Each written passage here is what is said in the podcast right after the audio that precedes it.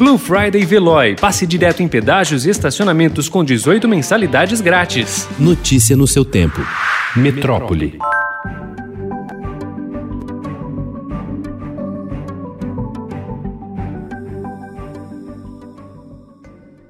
A Pfizer e a BioNTech anunciaram ontem que concluíram a fase 3 dos testes clínicos com sua vacina contra a Covid-19 e que ela apresentou eficácia de 95%.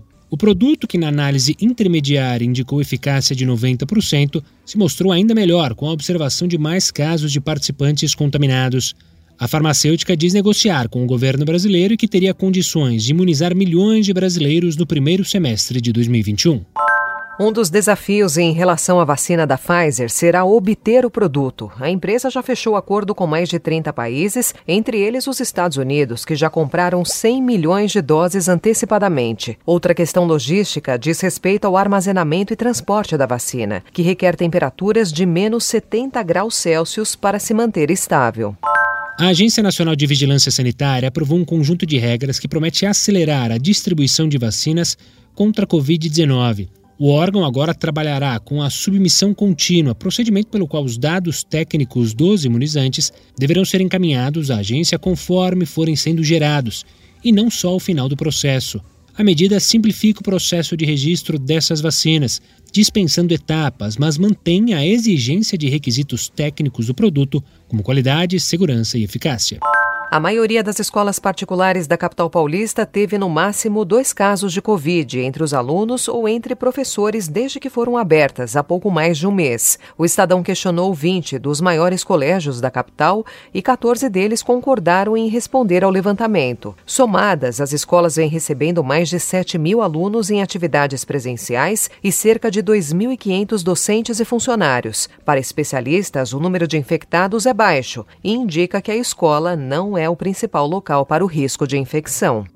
O Rio de Janeiro vive uma contradição em relação ao coronavírus. Enquanto o prefeito convida turistas para passar o Réveillon no Rio, escolas de samba planejam desfiles em julho e as praias e os bares seguem lotados. Médicos e cientistas constatam o aumento do número de casos da doença e a Secretaria da Saúde divulga um alerta às unidades sobre a necessidade de ampliação da estrutura de atendimento. Até terça-feira, segundo o governo estadual, 12.653 moradores do Rio haviam morrido de Covid-19, que atingira 127.921 pessoas.